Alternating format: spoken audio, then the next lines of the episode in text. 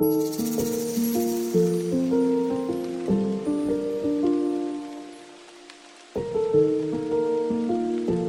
everyone, welcome to Morning English. This is Norah. Hi guys, 欢迎大家收听早安英文. This is Blair. Norah, do you have any good shows to recommend? 最近实在是剧荒了。well, have you watched the Korean show Squid Game?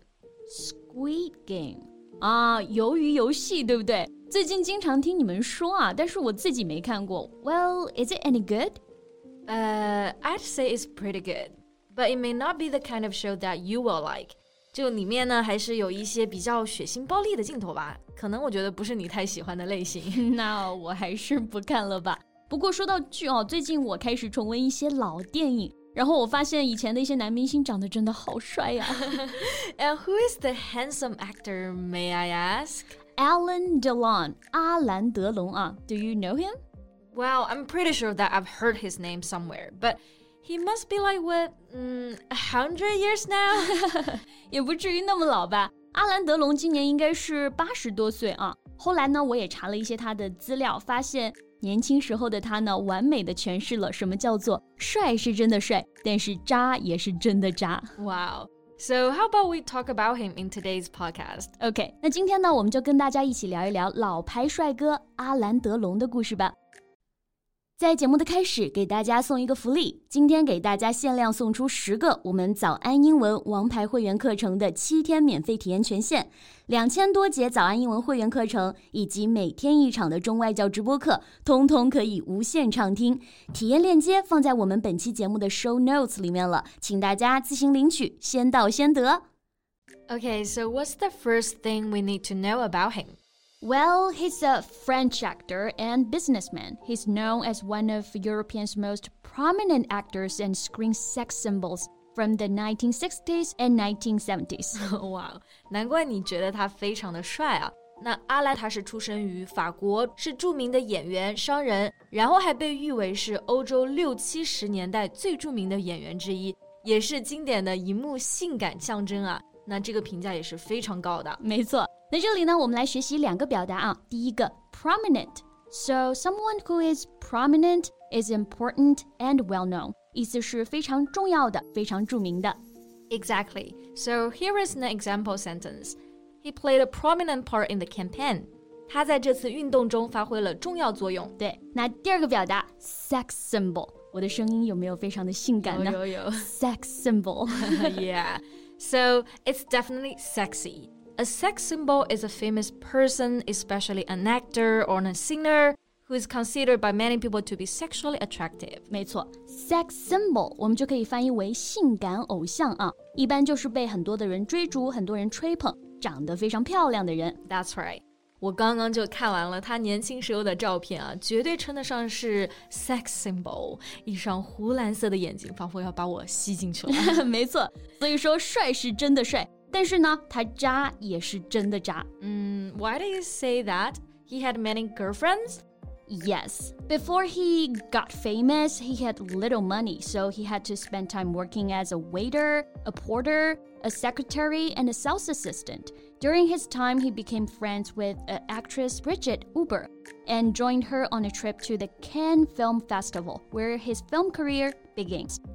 嗯，那大多数的明星成名之前都是没啥钱的嘛。像我们今天的这个主人公啊，他也是一样的。不过有幸的是，他遇到了人生中第一位贵人 Bridget。不过贝贝，你刚刚其实有讲到一个 Cannes Film Festival，这是哪个电影节啊？我一说它的中文，你一定知道了啊，就是我们熟知的戛纳电影节。C A N N E S，因为是法语，所以发音呢就是 can，像英文的 can 这个单词。Okay, good to know. But there's only one lady. And you said he had many girlfriends. Well, in 1959, Delon was engaged to actress Romy, whom he met when they co starred in the film Christine. During their relationship, he had an affair with German actress, singer, and model Nicole. 哇，好像听上去真的挺渣的啊！那在一九五九年啊，德隆和女演员 Romy 就订婚了。那订婚呢，这里有一个表达就是 be engaged to。 Yes. So if you say you're engaged with somebody, it means you have agreed to marry somebody.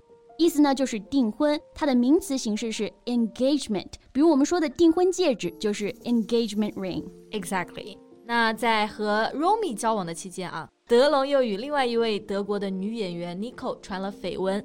那在这里呢，传绯闻有外遇， 还有就是表示和某人有暧昧的关系，我们就可以用到 have an affair 来表达。That's right. Well, in December 1963, Romy and Delon decide to break the engagement. After she died in 1982, he confessed that Romy was the love of his life. And now he realized that she was the love of his life. And you're right, men are full of crap. 真的太渣了，对不对？德隆呢，在一九六三年跟未婚妻 Romy 解除了婚约。那在八二年 Romy 去世之后呢，德隆也是公开表示 Romy 是他的一生所爱。这个 confess 就表示承认、忏悔。Yes, to confess here means to admit something that you feel ashamed or embarrassed about. 尤其是承认让你感觉到非常羞愧或者是尴尬的事情。对，人去世了才知道他是一生所爱，拥有的时候怎么就不知道珍惜呢？说他渣男，真是一点都没冤枉他。嗯，So based on the fact that he's indeed a player. I guess he still had many relationships after that, right? Well, you're right on this one. In 1964, Delon married Nathalie, a French actress. In late 1967, Delon filed for divorce, but they continued to live under the same roof. 那在一九六四年啊，德隆与法国的女演员叫娜塔莉结婚了。然后一九六七年底呢，他就申请离婚，但是他们继续生活在同一个屋檐下。live under the same roof 就可以表示生活在同一个屋檐下。Right, and he had several short relationships after that, but all of them were short. 在之后呢，德隆还是有好几段恋情啊，但是毋庸置疑的是，每一段都是非常短暂的。嗯，Right. Now he lives in a small countryside. He has money. He has high social status. He has everything but happiness. 如今的阿兰德龙呢，已经八十六岁高龄了啊，不缺金钱，也不缺社会地位，social status 就表示社会地位。但是呢，他拥有一切却不幸福。哎，那贝贝，你以后想要做一个有钱但是孤独的老太太，还是 没那么有钱但是却有家人或者朋友相伴呢？我可以做一个有钱还有陪伴的老太太吗？果然是成年人不做选择，全都要。Yeah, that's an option as well. 个人觉得啊，人年纪大了，就还是会更渴望一份陪伴，一份关心吧。因为相对于老人家来说呢，最重要的已经不是金钱了，而是时间。Yeah, I agree. I also believe that you reap just what you sow.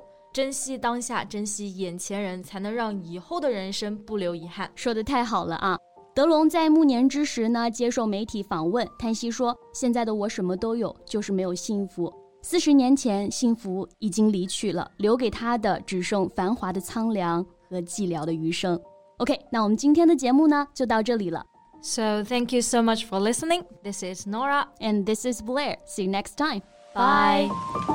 今天的节目就到这里了。如果节目还听得不过瘾的话，也欢迎加入我们的早安英文会员。成为会员，您就可以无限畅听我们每天一场免费的中外教直播课，以及两千多节原创系统课程了。今天我们限量送出十个七天免费试听权限，试听链接放在我们本期节目的 show notes 里了，请大家自行领取，先到先得。